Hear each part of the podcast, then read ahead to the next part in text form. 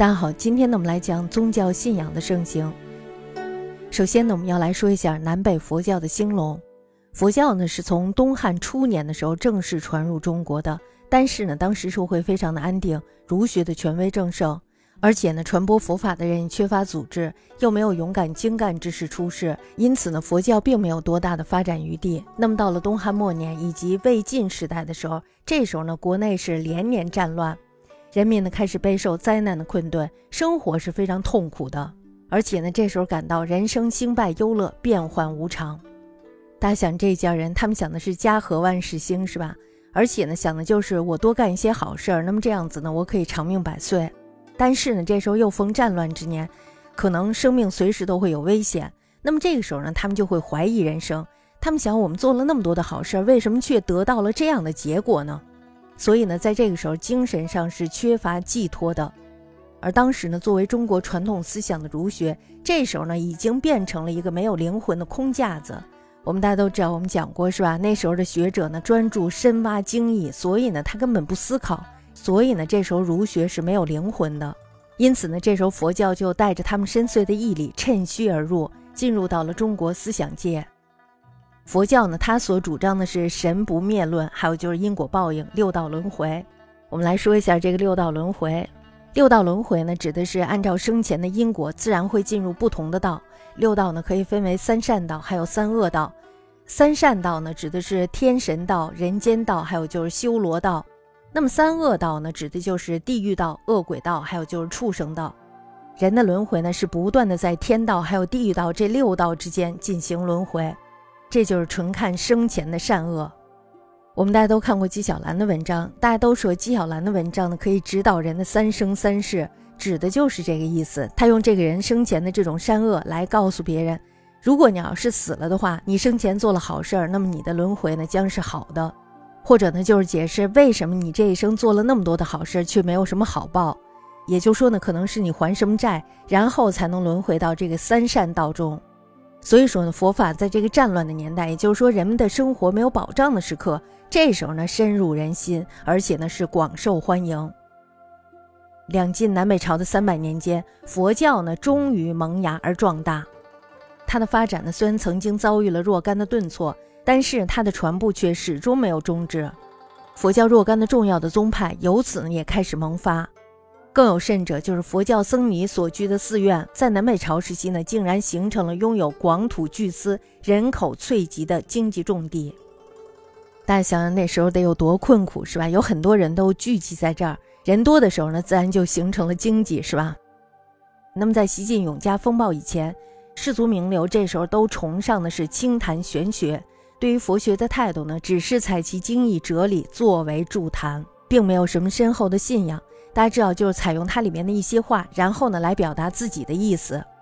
当时的高僧诸法护，他为了发扬光大这个佛教，于是呢就开始专利的译经。他为什么要译经呀？就是供世流折取。后来呢，胡族叛乱开始了，玄学呢这时候随着氏族南迁了，佛教呢这才得到了独立的发展机会。我们知道那时候非常的乱，而且是连年战乱。五胡乱华时期呢，北方的胡族人入主中原，这时候他们初到中原，精神上是非常怯懦的，因为他们不相信自己能够统治得了中原，他们对自己心存怀疑，他们觉得中原是非常不好统治的，所以呢，这时候他们需要精神的支柱，那么这种精神的支柱呢，才能够维持其政权。比如说像胡族人，他们自己就流传着“自古无胡人为天子者”这样的观念呢，就迫使他们来寻找一些支持他们的思想。佛教呢，正好是外来的宗教，而且呢，又具有神通变幻的大法术，这样呢，正可以作为外国神来崇拜。所以呢，后来胡军们就开始用宗教来辅助政治，他们希望佛教的五戒可以止恶修善，可以为他们的政权带来太平。因此呢，常以佛法激迷人心。大家知道那时候也是战乱年代嘛，所以人们也是没有心理寄托的。这个时候呢，佛法也正好是趁虚而入。并且呢，还通令了各地的沙门辅导民俗。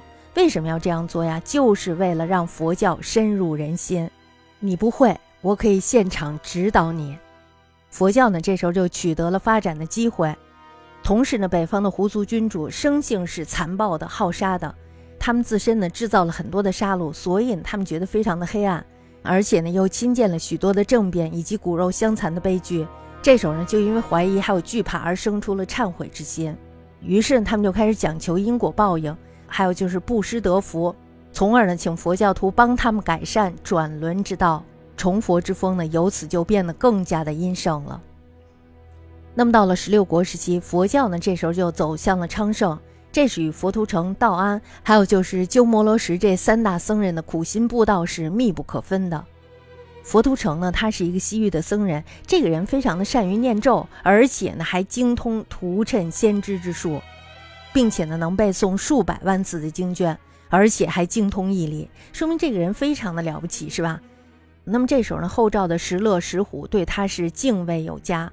当时的佛教呢还没有流行起来，佛图澄呢这时候就不得不以法术迷惑别人，因为他会法术，所以这时候大家想他可能是神仙。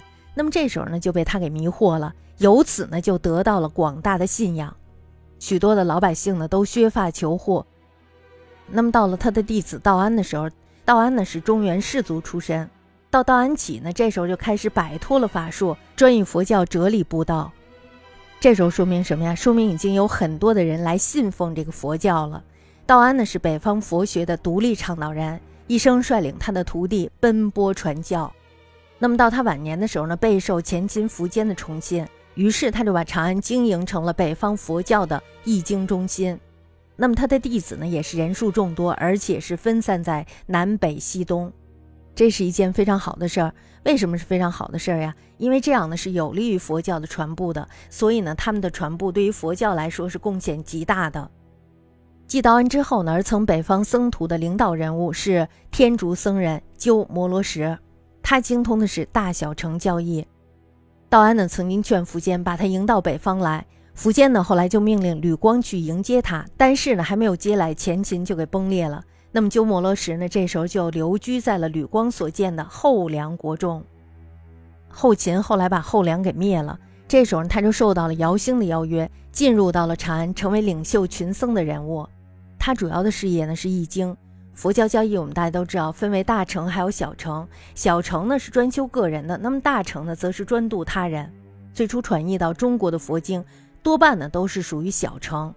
那么自这个鸠摩罗什开始，这时候呢开始专译大乘经典，并且呢改直译为意译，文字呢非常的贴近汉语，义理呢则是根据梵文。鸠摩罗什他的文采非常的好，所以他的译文呢是非常美的，而且呢是非常深邃的。那么这时候呢，就受到了文士的欢迎，于是呢，就在他的倡导下，一时间易经风气大盛，佛教呢自此成为了一种普遍的宗教。在这儿呢，我们可以看到，通过这三位僧人，佛教终于在中国扎下了根基。